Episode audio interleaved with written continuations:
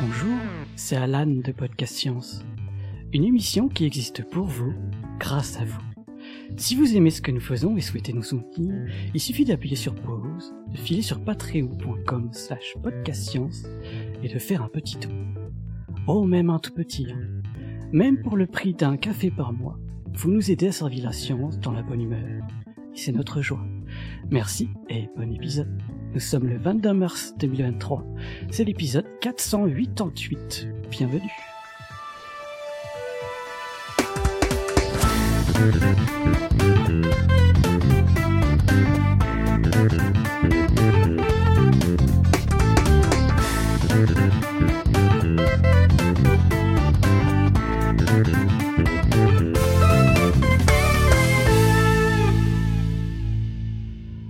L'aurez peut-être compris, hein, c'est pas Alan qui parle, j'ai pas sa belle voix radiophonique. Je vous ai pranké, comme dirait une certaine génération, ou je vous ai brain, comme diraient des plus jeunes si ça a vraiment fonctionné. C'est Cléora ici.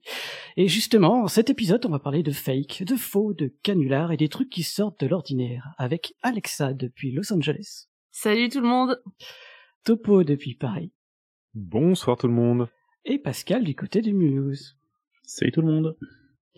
Au menu, on a des galaxies planquées, des croyances déglinguées, des plantes ensorcelées et des animaux complètement éclatés. Et je vous propose justement de commencer par les animaux avec Topo. Merci Cléora et donc euh, je vais vous inviter aujourd'hui à vous perdre sur internet et comme par hasard, par mégarde, paf, vous tombez sur un site. Disons euh, le site qui s'appelle Strange Stuff and Funky Things, vous cliquez sur la bannière et vous découvrirez alors une étrange créature à cornes, mi-lapin, mi-antilope, et qui réagira ainsi au moindre clic. Tuez-moi. Ah. Certains parmi vous auront peut-être reconnu une référence à l'épisode 8 de la huitième saison de South Park, où Stan atterrit dans un camp de défenseurs des animaux qui vivent en harmonie avec eux, si bien que certains réussissent à se reproduire ensemble, comme Gary l'humain et Sally l'autruche. Et Gary et Sally sont même arrivés à avoir un enfant ensemble. Tuez-moi. Voilà. Mais les vrais de vrais. Les podcasts scienteux de la première heure auront reconnu l'inimitable voix de Phip derrière l'hybride lapin cornu. Phip, c'est un comic stripper, traducteur, éditeur et créateur de lapin.org, mais surtout un fidèle illustrateur de lapins et de pénis, ayant participé à moultes émissions radio dessinées. Mais au final, quelle est donc la créature chimérique à laquelle Phip a prêté sa voix? Si on cherche des références folkloriques de créatures à base de lapins et de lièvres, qui auraient donné des sortes de chimères, on a l'embarras du choix. Il y a tout d'abord le skvader, Tetraolepus pseudo-hybridus rarissimus, un lièvre pourvu du dos, des ailes et de la queue d'un coq de bruyère. En réalité, une créature imaginaire suédoise fabriquée en 1918 par le taxidermiste Rudolf Gramberg. On peut aussi citer le Wolpertinger, un hybride bavarois possédant des ailes, des bois, des crocs et une crête de coq. Mais on est loin de la description que je vous ai faite de la créature de ma bannière qui ressemblerait plutôt à un lièvre cornu, Lepus cornutus, décrit à la fin du XVIe siècle, notamment sur une illustration du Animalia quadrupedia et reptilia de Joris Höfnagel. Il y a aussi le Almiraj, qui est un lapin licorne des récits médiévaux arabes, ou encore le jackalope, contraction de jackrabbit et lièvre et antelope, antilopie, en vieil anglais, créature bien ancrée dans le folklore américain, à tel point que on peut trouver des chansons, des marques de whisky, des films d'animation de Pixar et même chasser le jackalope dans des jeux vidéo tels que Red Dead Redemption.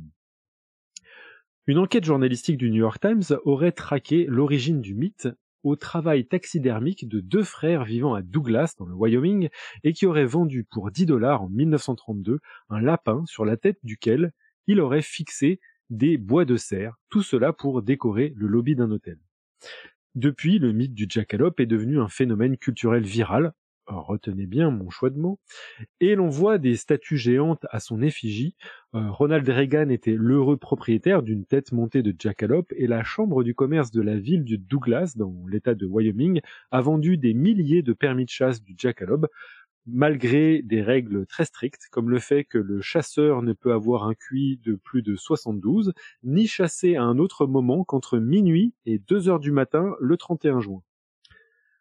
Alors en effet, ces créatures sont intelligentes et très dangereuses, elles ne s'accouplent que pendant les orages. Si vous sortez un bol de whisky la nuit, un jackalope de passage risque de le boire, et dans sa bravade d'ivrogne, il croira qu'il peut attraper des balles avec ses dents, ce qui est d'ailleurs le seul moyen pour les chasseurs de les attraper. Ils sont par ailleurs ventriloques, et si vous chantez dans les grandes prairies américaines la nuit, auprès du feu, vous pouvez entendre les jackalopes se joindre à vous pour les refrains. Bon, toutes ces anecdotes peuvent vous faire sourire, hein. ne s'agit-il pas ici de euh, fabuleuses histoires dignes des plus extravagants témoignages des cryptozoologues, adeptes des quêtes du Yeti, Bigfoot et autres monstres du Loch Ness Mais comme le dit si bien Eric Buffetot, auteur de l'ouvrage À la recherche des animaux mystérieux et chercheur émérite au CNRS, contrairement à ce que peuvent croire les tenants d'un rationalisme étroit, il n'est pas interdit d'introduire une part d'imagination, voire de rêve, dans la recherche scientifique. Si le rêve demeure maîtrisé, elle n'en devient que plus créative. Cette citation, je l'ai entendue dans la magnifique chronique d'Agatha Liévin-Bazin, notre éthologue préférée et podcasteuse sur le nid de Pi, dans sa chronique intitulée Sur les traces du Yeti et de l'Okapi.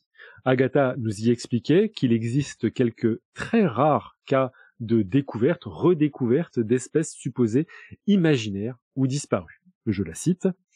On peut évoquer le cas du sélacanthe, ce curieux poisson à l'allure préhistorique que les Européens n'ont d'abord découvert qu'en 1938, un peu par accident, et en pêchant un spécimen au large des Comores, et dont une deuxième espèce a été trouvée en Indonésie en 1999. Pendant longtemps, les Occidentaux ne connaissaient que des ancêtres fossiles de cet animal, alors que les pêcheurs locaux, eux, en avaient déjà vu, bien que ces animaux vivent en eau très profonde. Eh bien, figurez-vous aussi que l'okapi, ce cousin rayé de la girafe qui vit dans les sombres forêts équatoriales du Congo, a été découvert en suivant cette démarche de la cryptozoologie. L'explorateur Stanley entendit des rumeurs venant des pygmées qui évoquaient un âne mangeur de feuilles appelé Ati, puis c'est la persévérance de l'administrateur britannique colonial Sir Harry Johnston qui poursuivit l'enquête en dénichant des lanières de peau zébrées du mystérieux animal puis une peau entière, puis des crânes. Le suspense dure jusqu'en 1901, où le zoologue britannique Lancaster déniche bel et bien un animal vivant et le baptisera Okapi Johnstoni en hommage à l'enthousiaste gouverneur. Plus récemment, en 1993, c'est le Saola, une petite antilope aux longues cornes effilées, qui a été découverte dans les hautes forêts d'altitude entre le Vietnam et le Laos, en suivant la même méthode. Donc ça, c'était pour les exemples d'Agatha, et on pourrait rajouter bien des espèces à cette liste, comme les pandas, les calamars géants, les gorilles des montagnes, mais l'exemple qui me plaît le plus, c'est peut-être celui de l'ornithorynque, décrit pour la première fois par George Shaw et publié dans The Naturalist's Miscellany en 1799, Lorsque les Européens ont rencontré l'ornithorynque pour la première fois en 1798, le capitaine John Hunter, deuxième gouverneur de la Nouvelle-Galles du Sud, a envoyé une peau et un croquis à la Grande-Bretagne, et après un examen plus approfondi, George Shaw a déclaré qu'il était impossible de ne pas avoir de doute quant à l'authenticité de l'animal, en écrivant ce spécimen donne naturellement l'idée d'une préparation trompeuse assemblée par des moyens artificiels. Shaw a même passé une paire de ciseaux sur la peau séchée pour vérifier s'il n'y avait pas des points de suture. Donc il est donc important de garder en tête que certains récits fabuleux de bestioles chimériques, comme par exemple un animal mi-castor, mi-canard, c'est quand même le truc le plus improbable du monde, hein, eh bien derrière ces histoires peuvent se cacher de véritables découvertes scientifiques. Et c'est le cas du jackalope, le fameux lapin cornu que je vous ai décrit. Qu'est-ce qu'il a filmé encore ce topo? Eh bien, en effet, la même année où les frères Herrick confectionnaient le premier jackalope taxodermier. Parallèlement, un chasseur confiait au docteur Richard Shope qu'il avait déjà observé des lapins cornus dans les grandes plaines de l'Iowa. Le docteur Shope, plutôt que de discréditer cette histoire, eh bien, il s'y est intéressé. Il s'avère qu'il travaillait justement, lui, sur des pathologies chez des lapins qui développaient des sortes de grosses verrues tumorales, car ils étaient atteints d'une papillomatose, une sorte de croissance anormale des, cellules papillaires de la peau. Dans son livre On the Trail, on the Trail of the Jackalope, l'auteur Michael Branch a pu retrouver des notes inédites du Dr. Chope relatant cet épisode. Je cite le père de l'épouse de l'un de nos collaborateurs rendait visite à sa fille à Princeton peu de temps après avoir commencé mes expériences avec le fibrome de lapin. Ce vieil homme venait de l'Iowa, et il était un grand chasseur. C'est pourquoi sa fille m'avait demandé si je pouvais montrer à son père la tumeur que j'avais prélevée sur l'un de nos lapins du New Jersey. Je lui ai montré ce que je considérais comme un bon exemple. Il l'a regardé avec dédain et il a dit que ce n'était rien comparé au genre de choses qu'ils avaient sur les lapins de l'Iowa. Il m'a dit qu'il avait tué des lapins avec des cornes sur le côté de la tête comme des bœufs du Texas, ou sur le haut du nez comme un rhinocéros.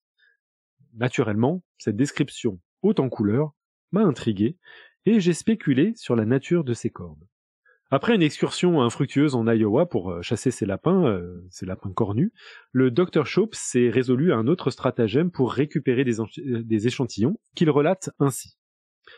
Un jeune garçon du nom de Cliff Peck chassait avec nous, et lorsqu'au bout de quatre jours j'ai dû rentrer à Princeton les mains vides, j'ai laissé une bouteille de glycérol et un billet de 5 dollars à Cliff en lui disant que s'il me trouvait les cornes d'un de ses lapins et me les envoyait dans le glycérol, je lui donnerais 5 autres dollars. Inutile de dire que Cliff a vraiment fouillé les sous-bois à la recherche de lapins, et en l'espace d'une semaine, j'ai récupéré ma bouteille de glycérol dans laquelle se trouvaient plusieurs soi-disant cornes d'un lapin à queue blanche abattu près de Cherokee. Shop a réitéré le protocole auprès de nombreux contributeurs entre guillemets et s'est retrouvé avec de très nombreux spécimens. Après réception des échantillons, il a réduit les cornes en poudre qu'il a dissous dans de l'eau puis il a filtré sa décoction à travers de la porcelaine. La porcelaine, c'est une matière qui est censée ne laisser passer que des particules nanoscopiques. Richard Chop avait en effet l'intuition que ces cornes ne sont en réalité l'équivalent des sortes de mégaverrues qu'il observait sur les lapins, lapins de laboratoire, des carcinomes kératinisants et qui sont causés par un virus. Il a donc utilisé son filtrat pour frotter le scalp de lapins sains qui se sont à leur tour, retrouvés couverts de cornes. C'est QFD. De manière assez logique, le coupable fut baptisé papilloma virus. Plus You, le Dr Shop réussit à démontrer qu'une fois que ces lapins avaient déjà contracté une papillomatose, ils devenaient résistants à des infections ultérieures, et qu'une injection du sérum de leur sang chez des lapins sains permettait de transmettre cette résistance. La suite de cette étude, reprise par Peyton Roos et Harald Zurhausen, a permis de se rendre compte que ce virus, injecté directement dans le sang des lapins, entraînait alors des cancers redoutables qui tuaient rapidement ces lapins. Roos avait déjà observé ce genre de phénomène avec un autre virus, chez le poulet, et devint convaincu que les virus pouvaient bel et bien causer des cancers. En le prouvant, ensuite à maintes reprises, il fut honoré, ainsi que ses collègues, par un prix Nobel de médecine en 1966. Le mythe du jackalope aura donc inspiré Chop pour percer le secret viral des mystérieuses excroissantes de lapins malades, ouvert la voie des travaux qui seront nobélisés et amené au développement du vaccin contre le virus du papillome humain, le VPH, ou HPV si vous voulez, un premier vaccin anti-cancer. Pas rien quand on sait que ce vaccin peut prévenir plus de 90% des cancers causés par le VPH, y compris les cancers du col de l'utérus, de la vulve, du vagin, du pénis, de l'anus, de la bouche, des amygdales ou de la gorge. Et pour conclure, je citerai un de mes podcasts préférés, 99% Invisible, qui a récemment sorti un épisode sur le jackalope, et qui s'achève sur la question est-ce que le jackalope est un mythe ou est-ce qu'il est réel? La réponse étant bien entendu oui. Il y a des poulets cornus qui existent aussi euh, les poulets, je sais pas s'ils sont cornus, mais par contre, il y a bel et bien des papillomes euh, humains qui existent. Donc ça, c'est dans mon billet d'origine hein, euh, sur le, le, jackalope, dans lequel j'explique que certaines personnes qui sont immunodéprimées, qui contractent certains papillomavirus, peuvent se retrouver avec des cornes.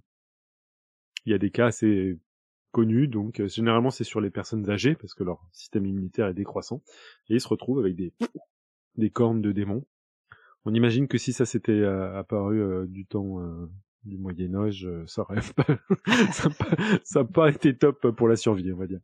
Mais j'ai bien aimé ce que t'as dit dans ta chronique, à savoir que, en parlant de l'ornithorynque et tout, que il y a plein d'espèces en fait, elles sont tellement bizarres et elles sont tellement tarées qu'on se dit mais qu'est-ce que l'évolution a fait? Et finalement, ça légitime un peu euh, toutes ces espèces un peu bizarres parce que on se dit si Ouais, si tant est que on, reste, euh, comme comme le disait euh, Eric Buffetot, euh, à appliquer de manière rigoureuse la méthode scientifique. Or, Oui, la plupart des crypto, la, la plupart des cryptozoologistes, euh, c'est pas vraiment le cas. Il y a notamment euh, pas mal d'études qui sont publiées dans des articles sérieux qui sont amenés à identifier des, des pseudo-échantillons de Yeti ou de Bigfoot et qui s'avèrent des assemblages bizarres de, de fossiles, de d'ours, euh, etc.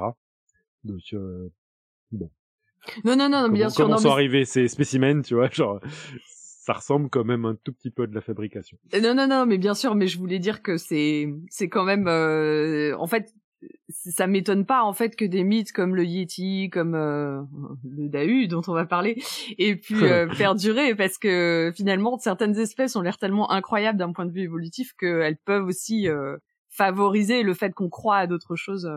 Ouais, clairement. Ouais. Eh bien, ah, bien hâte d'écouter ta, ta chronique sur le Dahu. Qui, qui est cornu aussi, il me semble.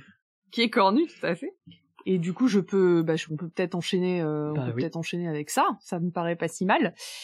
Alors, on va parler du dahu, donc une espèce, euh, une espèce que l'on trouve dans nos montagnes, puisque lorsque vous vous promenez en montagne, vous vous attendez peut-être à rencontrer des marmottes, des chocards à bec jaune, ou bien des chamois, voire des bouquetins, qui sont un peu ces chèvres rustiques de montagne à grandes cornes, mais, euh, mes chèvres de montagne préférées euh, par ailleurs. Euh, mais maintenant, imaginez qu'à y regarder de plus près, ces chamois que vous avez aperçus de loin aient l'air un petit peu différents. Si vous vous rapprochez encore, vous vous rendez compte qu'au lieu de fuir en faisant demi-tour, ce chamois va vous esquiver par euh, au-dessus ou par en dessous, en général d'assez loin, parce que c'est assez peureux, mais il va pas faire demi-tour. Alors si vous voyez ce comportement, ben bravo, vous venez sans doute de faire une rare rencontre avec un animal légendaire de nos montagnes, le dahu. Et dans cette chronique, eh ben, je vais essayer de vous raconter ce qu'on sait du Dahu et ce que les techniques de recherche les plus pointues, les plus modernes des dernières années ont apporté à la connaissance de ces espèces trop souvent relayées avec le monstre du Loch Ness ou le Yeti. Alors le Dahu, qu'est-ce que c'est?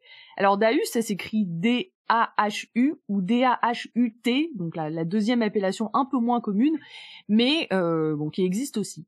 Et comme on l'a rapidement évoqué plus haut, c'est un membre de la sous-famille des caprinés, dont font partie la chèvre, le chamois et le bouquetin.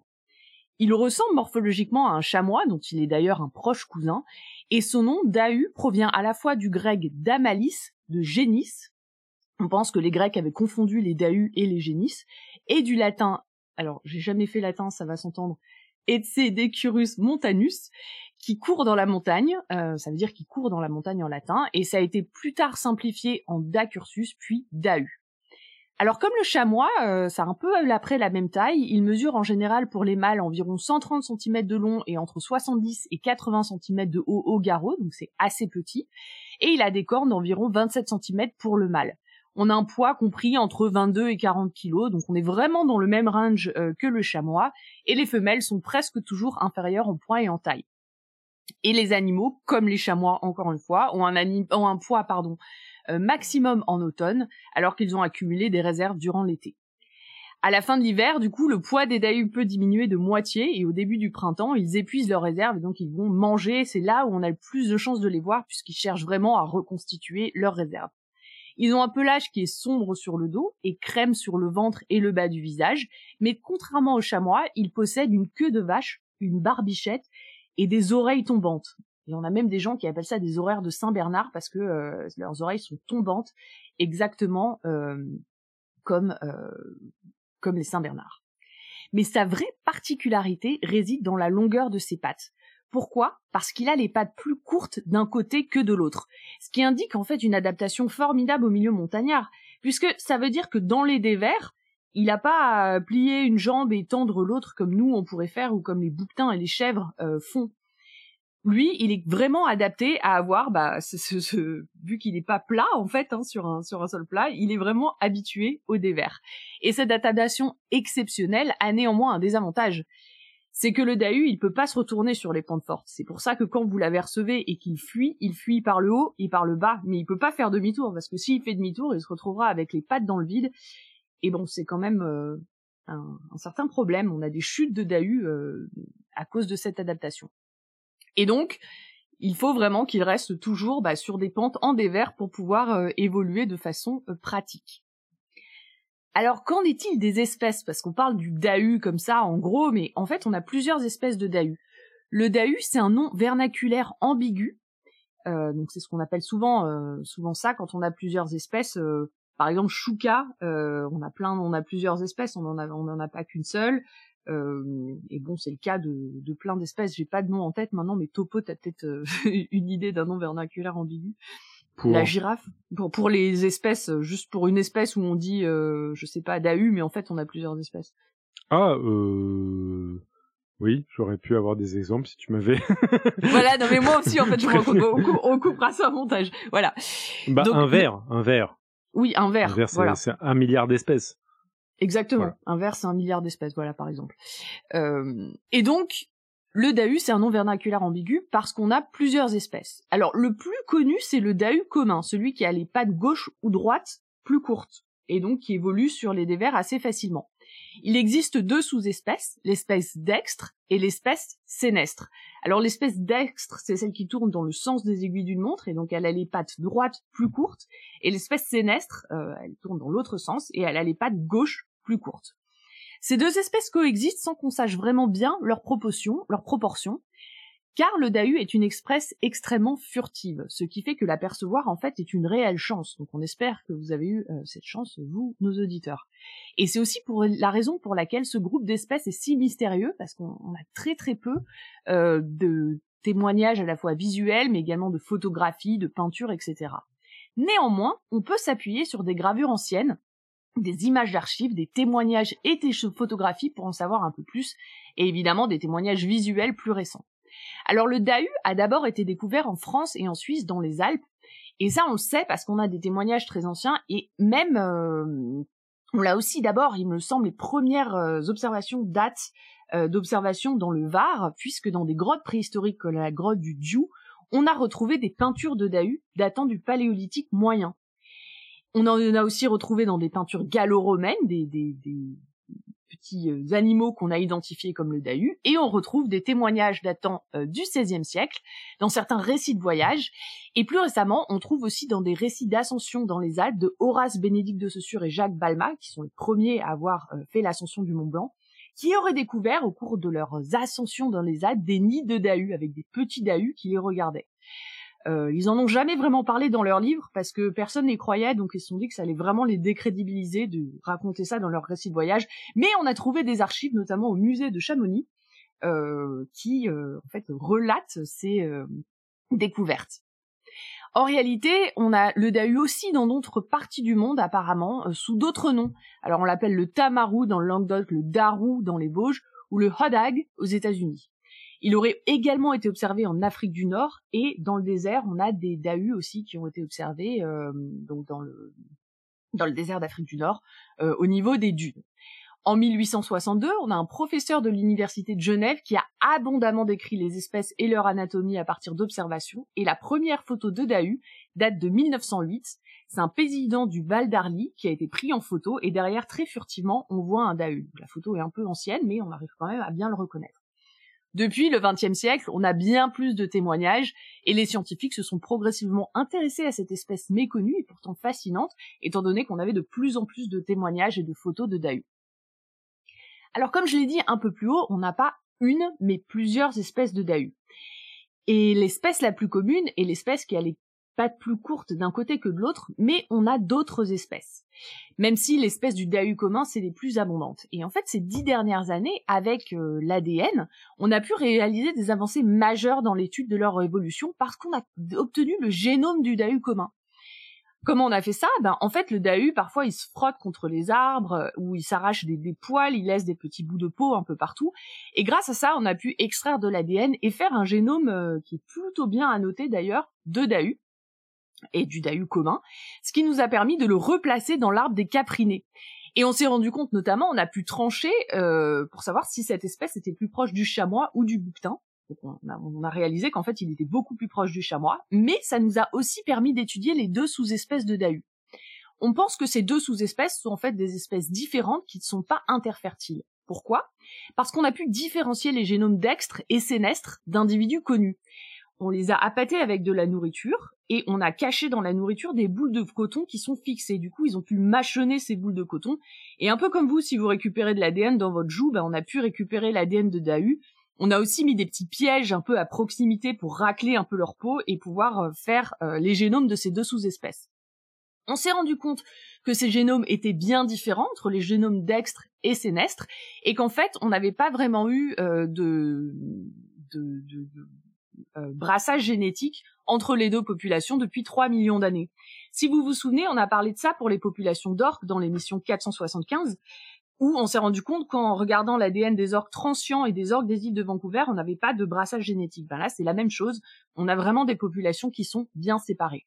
On en est d'autant plus convaincu que même si on a pu observer des dahus hybrides, donc où ils avaient par exemple la patte gauche plus courte, la patte avant gauche plus courte et la patte arrière gauche plus courte, très très bancale, ces individus étaient toujours juvéniles et visiblement ne se reproduisaient pas et n'atteignaient jamais l'âge adulte. Donc ça montre que Peut-être que dans certains cas, ces espèces d'extres et sénestres peuvent se reproduire, produire une descendance, mais elle n'est sans doute pas fertile et en tout cas euh, pas viable sur le long terme. Alors, euh, pour le futur, ce qu'on veut faire, c'est on veut maintenant marquer des populations d'AU avec des valises GPS. Donc ça a été fait. Ça nous permet de suivre quelques individus, mais encore une fois, comme ces rencontres sont très rares, et eh ben on a encore peu de données, mais espérons que la science dans le futur euh, bah, nous donne plus d'observations. J'ai dit qu'il y avait d'autres espèces, alors effectivement, on a encore d'autres espèces que ces dextres et sénestres, euh, mais elles sont tellement rares qu'en fait, on, a vraiment peu de données sur elles. On a le dahu ascendaire et le dahu descendaire, donc c'est des dahus qui n'ont pas les pattes gauche et droite courtes, mais les pattes avant et arrière. On pense que ces populations sont extrêmement petites parce qu'elles vivent forcément dans des environnements où la pente varie fortement pour qu'ils puissent quand même euh, voir un peu plus loin qu'une fois qu'ils arrivent en haut de la montagne, euh, c'est terminé, ou en bas. Et c'est une adaptation qui est extrêmement particulière à un milieu donné, un peu comme on pense aux, pandas qui mangent que leur bambou. Là, bon, c'est quand même assez limité. Euh, et donc on pense que le Dahu, c'est pareil. Ces Dahu euh, ascendaires et descendaires sont assez limités en population. Néanmoins, on a pu en savoir un peu plus sur eux grâce à les nouvelles techniques telles que l'IDNA, donc c'est le DNA, euh, l'ADN environnemental, qui permet de séquencer l'ADN présent dans l'air. Et donc ça, c'est des techniques qu'on utilise notamment au Belize pour étudier les populations de chauves-souris. Et donc grâce à ça, on a pu trouver euh, de l'ADN de d'AU ascendaire et descendaire dans l'air. Et donc grâce à ça, c'est vraiment tout balbutiant. On espère en savoir un peu plus sur leur évolution et leur répartition. On a aussi d'autres espèces encore plus anecdotiques telles que le darou des Vosges. Donc c'est un dahu pareil avec des pattes plus courtes à droite ou à gauche, mais également des cornes plus courtes à droite ou à gauche. On pense que c'est une adaptation au fait que on ait beaucoup de sapins dans cette zone, donc du coup ça leur permet de rester bien euh, cachés sous les sapins. On a aussi des espèces comme le dahu des marais ou le dahu des canaux, euh, dont euh, la dissymétrie des pattes leur permet d'évoluer beaucoup plus facilement sur les bords des canals et euh, des canaux, pardon, et dont l'existence est discutée. On a le Dahu Mehari, ou Dahu du désert, dont on a retrouvé des ossements extrêmement incomplets dans le sable des dunes, et qui est considéré comme un animal magique par les populations locales, ou le Dahu chevelu du Rhône.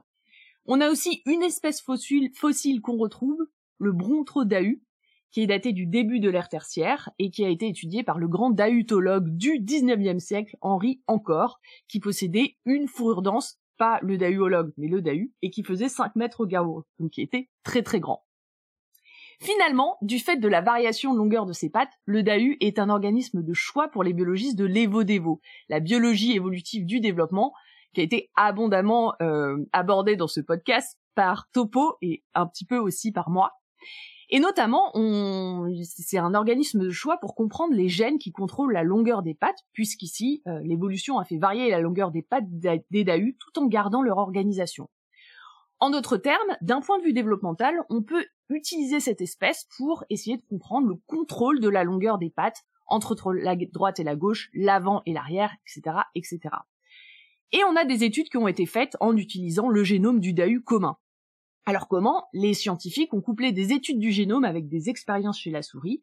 Ils ont remplacé les gènes TBX4 et 5, dont on sait qu'ils contrôlent la longueur des pattes et aussi leur identité, euh, par les gènes TBX4 et 5 de DAU chez la souris. Donc ils ont fait des souris transgéniques et boum, magnifique, les souris transgéniques ont également des pattes de longueur différente. Donc il semble que chez le DAU, on aurait une variation dans les gènes TBX4 et 5 qui permettrait d'expliquer la variation de longueur des pattes. Comme ce phénotype est imparfait, on reproduit pas totalement euh, ce qu'on voit chez le DAU, on pense qu'il y a d'autres facteurs qui sont impliqués, comme PRX1 qui contrôle la longueur des membres chez la chauve-souris, et euh, en fait, on trouve une mutation du gène PRX1 dans euh, le génome du DAU. Donc bon, voilà, il y a plein de choses à faire encore, et ces hypothèses ont été confirmées par la découverte d'un rare embryon de DAU retrouvé dans la nature, sans doute dû à une fausse couche de DAU sur lesquelles on a pu faire du RNA sec et suivre l'expression des gènes par hybridation in situ qui ont confirmé ces variations euh, qu'on trouve à l'échelle évolutive. Alors d'autres recherches sont bien sûr euh, à l'étude pour déterminer ces évaluations. On a très peu de squelettes de DAU, donc c'est un peu dur euh, d'étudier ça. Mais espérons que plus tard dans le futur, on ait ben, le DAU comme objet d'Evo qui nous permette de poser toutes ces questions. Alors que conclure de tout ça? Bah évidemment le DAU malheureusement n'existe pas. Hein. Ne prenez pas euh, quoi? toute cette chronique euh, sérieusement de A à Z. Euh, c'est un animal légendaire, mais qui pourrait exister. Néanmoins, ce que j'ai raconté sur les techniques qu'on utilise dans cette chronique sont tout à fait vraies.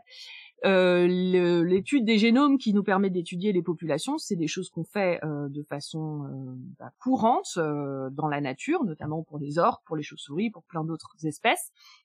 L'environnemental DNA, le eDNA, c'est quelque chose qui est en plein boom actuellement pour étudier les répartitions d'espèces qu'on ne voit pas souvent, qu'on ne capture pas souvent, mais dont on sait qu'elles sont là. Euh, les vodévos, bon bien sûr, c'est des choses qu'on fait avec les animaux et les souris euh, transgéniques pour reproduire des phénotypes d'autres espèces. Donc tout ce que j'ai raconté, ce serait vraiment les techniques qu'on utiliserait en vrai si on voulait étudier des espèces bah, qu'on ne peut pas attraper, qu'on connaît pas bien, une nouvelle espèce qu'on voudrait découvrir.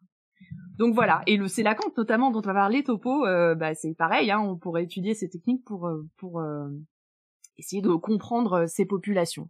Néanmoins, je me suis appuyée sur de la littérature, le DAU intégral que je montre ici euh, à euh, Topo Cléora et Pascal, qui est un album euh, sur le DAU, dont d'ailleurs j'ai les espèces de DAU, je les ai prises de là, euh, qui est très drôle. donc il y a un tome 1, Légende vivante des montagnes, et tome 2, Encyclopédie complémentaire. Je conseille pour les enfants, pour les adultes, c'est rigolo, c'est bien illustré, c'est super. Euh, et voilà, et les gènes TBX4 et 5, bah, j'ai mis des références euh, de papiers scientifiques euh, dans les références, les notes d'émission. Évidemment sur d'autres organismes que le DAU, mais si ça vous intéresse, vous pourrez aller faire un tour. Et voilà. C'était fantastique. Moi, j'y ai cru de, de A à Z, ou comme dirait Blue Phoenix, de DAU. Ah, c'est bien. Et puis t'as utilisé des termes scientifiques et tout, Dexter et tout. Je vous avais prévenu que j'étais parti en live pour cette fois. Ah ouais, l'ADN environnemental, euh, le mâchonnage. Euh. Bon alors après, euh, il y a quelque chose qui est absolument pas crédible, c'est que tu dis qu'il y a des publications qui auraient été faites à partir de un échantillon, de un embryon. non, et la reproductabilité alors. Non, non ah bah, eh bah si, alors si, t'as des t'as des papiers de chauve-souris sur un échantillon parfois où il y a par exemple des anomalies euh, qui sont faits. Bon, ça fait pas un Natural Science, hein, mais tu publies ça dans euh, Journal of euh, Mammalian. Of DAU. journal, journal, journal of, of DAU. International Journal of DAU, qui n'est pas un journal NDPI, attention, mais voilà.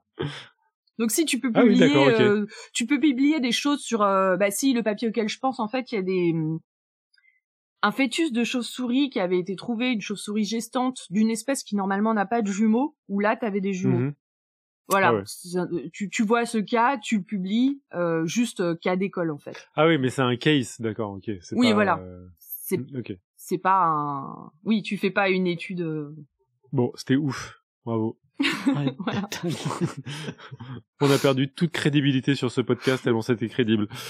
C'est ça. Maintenant, les gens voient qu'on peut raconter en fait ce qu'on veut c'est clair.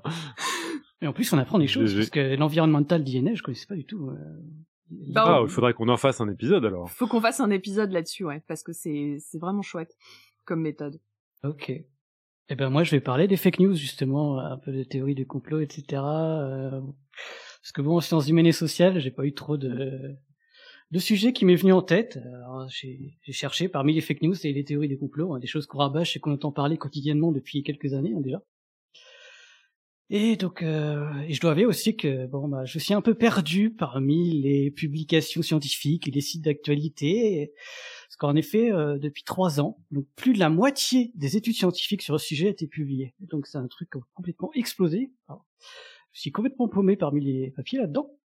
Et il a fallu que je persévère jusqu'à la veille de la diffusion en direct de cette émission pour que je tombe sur un tout récent article qui fait une revue de littérature d'un peu de tout. Donc une revue, littérature, donc c'est-à-dire qui reprend les articles scientifiques précédents, très général, donc sur les causes des croyances en ces genres de théories du complot et autres similarités. Donc très générale parce qu'elle s'intéresse à la fois à l'échelle de l'individu, donc au niveau du fonctionnement cognitif individuel, jusqu'au niveau social, à l'échelle d'une nation et toute une société. Donc un article publié le mois dernier, c'est-à-dire février 2023 dans Nature, est rédigé par des chercheurs et chercheuses provenant d'universités plus ou moins éloignées, donc Allemagne, Norvège, Australie et Grande-Bretagne. Bref, toute euh, la crème de la science. Donc tout d'abord, et les auteurs commencent l'article par ça, les théories du complot et autres conspirations peuvent et ont réellement existé. Un mensonge d'État pour justifier une guerre en Irak, un meurtre d'une savante pour faire taire la sorcière qui nuit au pouvoir en place, un nuage radioactif qui ne dépasse pas les frontières d'un pays. Par conséquent, croire en une théorie du complot, ce n'est pas uniquement un canular imaginé par notre cerveau. Ça peut être aussi là, présent, et bel et bien une vraie info. Ainsi, parfois, une théorie du complot n'est pas une fake news, une fausse info. Très rarement. Inversement, toute fake news n'est pas une théorie du complot. Et là, c'est le point de définition pour se mettre d'accord sur les termes. L'expression fake news ne différencie pas les théories du complot de la mésinformation de la désinformation. Une fake news est littéralement donc une fausse information. Mais pourquoi est-elle fausse? Est-elle fausse par erreur, par croyance ou délibérément? Donc si l'information est fausse par erreur, on parle de mésinformation. Et si l'information est fausse délibérément, donc fait exprès, on parle de désinformation. Donc juste pour illustrer, hein, parce que je me suis un peu amusé, si l'auteur d'un billet d'un blog, comme par exemple Topo, affirme que j'ai fait pipi dans mon lit juste pour me décrédibiliser, alors qu'il sait pertinemment que c'est faux, c'est une désinformation. Si en revanche je lis un article d'un site d'actualité affirmant que les antennes 5G engendrent davantage de pipi dans son lit, en sourçant une étude scientifique comprise de travers, c'est une mésinformation. Par extrapolation, Je donc, tiens à dire que je n'ai jamais écrit ce, ce billet. C'est de l'indésinformation. Par contre, sur les jackalopeps, oui, oui. sur les petits Oui. lapins. Donc une mésinformation, c'est quelque chose qui est un peu pris euh, de travers. Donc par, ex- par extrapolation, on pourrait presque dire qu'une mésinformation peut parfois tout simplement être un titre racoleur d'un article. Mais que dans l'article, on se rend compte que bah, c'est pas totalement ça. Mais on ne parle pas de théorie du complot, ou de conspiration, bien sûr. Pour parler de théorie du complot, il y a derrière l'objectif d'argumenter que des événements ont été planifiés par un groupe de personnes de manière cachée. Sont alors associés ensemble à la chaîne tout un tas d'observations prises ici. Très souvent également, donc je cite les auteurs, les croyances complotistes contribuent à accélérer et à consolider la méfiance et l'anxiété à l'égard des institutions établies, y compris le gouvernement. Alors comment on en arrive là? Et pourquoi est-ce aussi présent chez nous et les gens? Toutes ces fake news, toutes ces théories de complot. C'est à ce genre de questions que tente de répondre la revue littérature. Alors tout d'abord, il faut savoir que personne n'est infaillible à toute croyance. Qui n'a pas cru au Père Noël étant enfant? Qui n'a pas cru un jour que les chauves-souris se nourrissaient toutes de sang? Qui n'a pas cru un jour que les végétaux étaient inintéressants? Nos cerveaux sont câblés d'une certaine manière au point qu'on ait des illusions, des biais cognitifs et des préjugés au quotidien. Quelques exemples, hein. la pareidolie est l'illusion de voir des visages dans de vagues formes, dans des rochers ou dans des nuages. Le biais de confirmation est le fait de ne voir et se concentrer uniquement sur ce qui confirme ce que l'on croit et l'on pense. Ou encore la dite illusion de- des séries et le fait de voir des coïncidences dans des faits aléatoires. Bref, il y en a tout un tas de biais de genre et d'illusions. Et tout le monde les a. Un biais cognitif, donc, c'est là, en nous, malgré nous, comme si c'était génétique, si vous voulez. On est né et formé comme ça. Mais, comme les gènes, justement, encore faut-il que le cadre socio-environnemental, pour que ces biais euh, soient, enfin, encore faut-il que le cadre socio-environnemental soit là pour que ces biais soient exprimés, en fait. À l'échelle d'une société, plusieurs facteurs sont discutés, justement, pour exprimer le plus grandement ces biais cognitifs. Et deux sont nettement identifiés, parmi diverses corrélations, etc. Pour le pire cadre socio-environnemental qui fait grandir les croyances complotistes, est une société présentant de la corruption et ou une société économique bancale avec un futur incertain. C'est les deux grands points où on a de grandes euh, de grands indices comme quoi on aurait des, corrélations, voire même une causalité qui engendrerait plus de croyances complotistes. Donc une corruption et une santé économique bancale de la société. Donc, par exemple, des crises économiques qui se répètent, des dettes qui s'entassent les unes sur les autres, des revenus qui baissent pendant que le coût de la vie ne fait qu'augmenter. Voilà un cadre socio-environnemental idéal pour exprimer toute la splendeur des multiples biais cognitifs et se prendre de plein fouet les croyances complotistes. Magouille et économie malade. Voilà les deux facteurs sur lesquels on est à peu près sûr que ça influence l'émergence des théories des complots. D'autres facteurs sont suspectés et corrélés, donc il y en a énormément qui sont cités dans l'article, comme par exemple un échiquier politique flou, quand l'autoritarisme n'est plus associé qu'aux extrêmes, mais aussi un peu partout dans les partis politiques, ou encore des fortes inégalités entre les individus, où certains s'enrichissent toujours plus, pendant que d'autres ne savent plus comment se soigner. Cette distinction entre une, élite riche d'une part et d'autre part l'ordinaire peuple euh, qui est pauvre, en gros, c'est d'ailleurs une des premières marches d'une multiple théorie de complot. Qui peut être vraie, d'ailleurs. Ça, je vais pas en parler. En termes d'actualité politique, on parle d'ailleurs de populisme. C'est-à-dire que d'un côté, on a une élite riche, et de l'autre, on a l'ordinaire peuple. Le manque de confiance à cette élite, élite classe politique, entre guillemets, va de pair au point que la stratégie des politiques est complètement renversée, en gros. Au lieu de représenter le système politique, certains politiques prennent la stratégie aujourd'hui de représenter comme quoi ils se disent anti-système, comme si, comme si sont, ils n'ont pas confiance euh, bah, sur le système politique en place.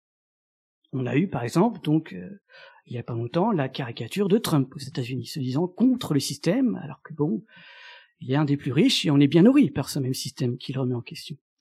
En France, on a eu aussi François Hollande qui se disait ennemi de la finance, anti-système, ou encore Marine Le Pen qui se disait aussi anti-système, anti-UMPS machin. Et puis on a notre fameux Emmanuel Macron qui se disait et se dit toujours anti-système, anti-système dichotomique gauche-droite politique. C'est un peu à la mode en ce moment. De fait, une théorie du complot ne naît pas isolément d'un cerveau. Il faut un contexte social, voire environnemental, pour qu'elle puisse naître et grandir au point de pulluler sur les réseaux sociaux. Pire encore, on a même plusieurs groupes, communautés et partis politiques qui enrichissent ces théories du complot. Bref. Encore une fois, de fait, une théorie du complot ne naît pas isolément d'un cerveau. Dit autrement, le cerveau est prédisposé de biais cognitifs, mais encore faut-il les exprimer, ces biais, et avoir un environnement pour. Et à la base, tous ces biais, ces rapides pensées et perceptions automatiques sont là pour notre survie. Par exemple, selon une théorie sociale évolutive, pour prendre qu'un exemple parmi d'autres théories, la prédisposition à croire aux théories de complot serait due à une adaptation contre les menaces externes. En clair, et dit grossièrement, ne pas sous-estimer l'autre, ou le groupe externe à soi, qui pourrait nous menacer nous, soit notre petite personne. La menace, c'est l'autre. Les exemples pullulent. C'est la faute du voisin, c'est la faute des élus, c'est la faute des ouvriers, c'est la faute des politiques, c'est la faute des immigrés, c'est la faute des religieux, c'est la faute des féministes et j'en passe. La menace, c'est toujours l'autre. En revanche, et moi et mon propre groupe, tout va bien. En psychologie, on parle ça, on parle de biais pro en deux groupes. La personne a toujours tendance, même de manière euh, inconsciente, à favoriser son propre groupe. Dans notre euh, revue de littérature, ils prennent d'autres exemples, dont un, dont un à l'échelle d'une nation. Les États-Unis ont plus de chances d'imaginer le gouvernement chinois secrètement conspirer contre les États-Unis que leur propre le propre pays, donc les États-Unis, conspirer contre la Chine. Et inversement pour les Chinois. Finalement, en ressort un facteur pour une partie pour en partie expliquer en fait l'émergence des croyances complotistes. C'est la vulnérabilité de son identité. Que ce soit d'ailleurs à l'échelle d'un groupe ou à l'échelle d'un individu. Les croyances complotistes sont souvent là pour extérioriser l'anxiété d'une menace à l'encontre de son identité propre. Un complot états-unien menace-t-il mon identité chinoise? À l'inverse, un complot chinois menace-t-il mon identité états-unienne? Un complot woke transféministe menace-t-il mon identité hétérosexuelle? Un complot capito-libéral patronal menace-t-il mon identité psychologique? Un complot islamo-arabe menace-t-il mon identité nationale? Un complot fin marco-industriel menace-t-il mon identité biologique? Bref, des exemples, il y en a. La vulnérabilité, donc de son identité.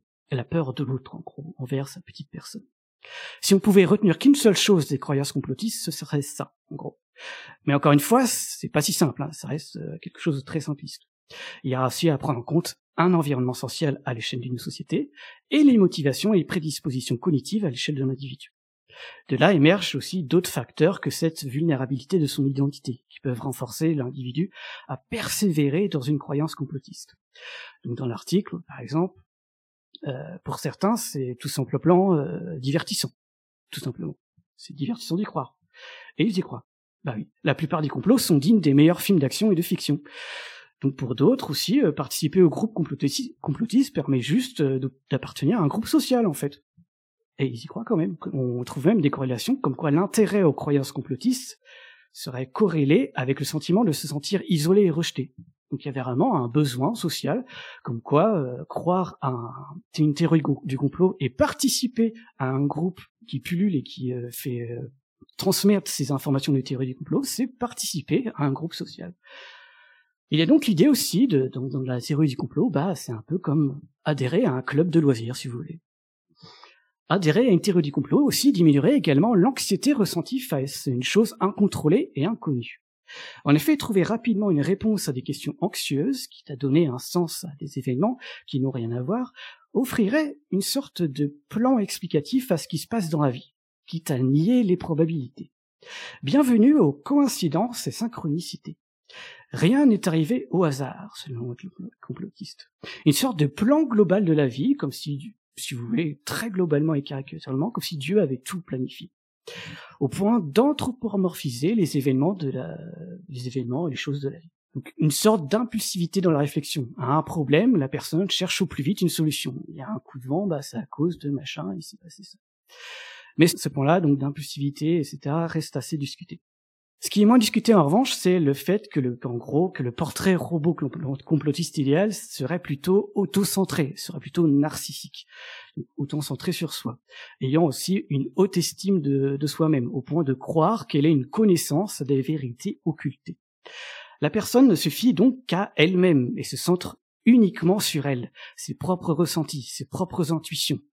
Par exemple, moi je sais la vérité, moi, je pense par moi-même. Il suffit de faire euh, soi-même ses propres recherches sur Internet pour se réveiller et connaître la vérité. Or, c'est en pensant par soi-même et en pensant son jugement et ses pensées infaillibles qu'on tombe les deux pieds dans nos biais cognitifs dont on a parlé. La boucle est bouclée. Pour conclure, les théories du complot, ça ne date pas d'aujourd'hui aussi, hein, et c'est presque, si j'ose dire, c'est presque un mécanisme normal des sociétés. Hein. Une méfiance des, élites propose des révolutions. Une méfiance des puissants industriels propose des lois sociales et des conditions. Reste à ne pas être dans l'extrême et de tomber dans la paranoïa de la post-vérité, quand on peut en parler euh, ici et là. La post-vérité, c'est ça, c'est-à-dire où on ne peut même plus faire confiance à toute personne ou papier scientifique affirmant d'écrire l'objectivité, et qu'on se centre uniquement sur ses propres ressentis, intuitions et pensées pour aborder le monde et raisonner. Bref, tout est une question d'intensité, encore une fois. Et si l'engagement d'une personne est trop intense au point d'être endoctriné, eh bah, pour contrer ses croyances complotistes, rien ne sert de raisonner, même par du factuel. C'est en tout cas ce qu'affirme la revue Littérature. Raisonner rationnellement pour contrer, avec des arguments, euh, pour contrer les croyances d'une personne endoctrinée, ne fait avancer aucunement. Enfin, ça fait avancer rien. Parce que les croyances de la personne ne sont pas basées sur des croyances rationnelles. La seule chose qui fonctionnerait pour lutter contre les idées, selon la revue Littérature, lutter contre les idées de conspiration, donc, serait la prévention. C'est-à-dire que au lieu de débunker, si je les cite, le mieux, ce serait de pré-bunker, comme ils décrivent. En bref, proposer en amont un meilleur enseignement à la pensée critique, pourrait-on dire, certainement. C'était ma petite chronique sur les théories du complot et, une sacrée revue de littérature. Je sais pas si les ouais, ouais. Je sais pas si c'est très scientifique selon vous aussi. C'était engagé. Après, euh, souvent dans les théories du complot, enfin c'est drôle parce que je sais pas si ça fait ça Topo aussi, mais euh, pour préparer ma chronique, c'est beaucoup plus facile en fait de d'inventer des trucs que d'avoir à vraiment euh, euh, tu vois mais je n'ai rien inventé enfin que tu n'as rien inventé non mais tu, tu vois et, et, et en fait euh, les théories du complot elles sont aussi souvent beaucoup plus simples que euh, mm. les théories euh, euh, les, les, théories scientifiques et c'est aussi pour ça que apporter enfin là tu l'as bien dit d'ailleurs t'apportes des réponses claires et simples à des phénomènes qui sont complexes souvent mm. et ça fait un phénomène d'appartenance et je trouve que c'est vraiment quelque chose aussi qui qui rend ça d'autant plus difficile à, à contrer et, et l'endoctrinement des gens plus facile. En tout cas, j'ai pas vu de questions euh, PS sur la chatroom. Ok. En tout cas, merci à tous pour vos petites chroniques. On va passer à la citation. Je sais pas si l'un de vous veut lire la citation parce que c'est ah, vient d'Albert Einstein et elle est très compliquée à lire. Euh. Alors ouais ouais, moi je je suis fan. euh, donc c'est euh, Albert Einstein, une citation de 1935. Lorsqu'une mandragore remplit un lapin, un dahu pousse sur les étoiles. Et comme on dit chez les jeunes, ça fait réfléchir. Moi, je trouve ça très poétique aussi. Ouais, j'essayais de trouver un truc. Ça lui ressemble beaucoup. à mon avis, il a cité ça pour euh, trouver quelque chose en expérience de pensée euh, sur euh, pour trouver la vitesse de la lumière, un truc comme ça, je pense. Ouais, ouais, ouais. Clairement. En tout cas, je, dis, je n'ai qu'une chose à dire, comme par hasard. Comme par hasard. En tout cas, chers poditrices et auditeurs, merci de nous avoir écoutés et supportés. Que le complot du Dahu puisse persévérer, que les meilleures étoiles restent cachées et que les cornes d'un humain, humain ne puissent jamais s'enraciner. Gardez l'esprit critique et l'œil aiguisé. Quoique aiguiser son œil comme on aiguiserait son épée, ça ne va pas faire du bien. À la prochaine pour plus de science et en attendant, que servir la science soit votre joie.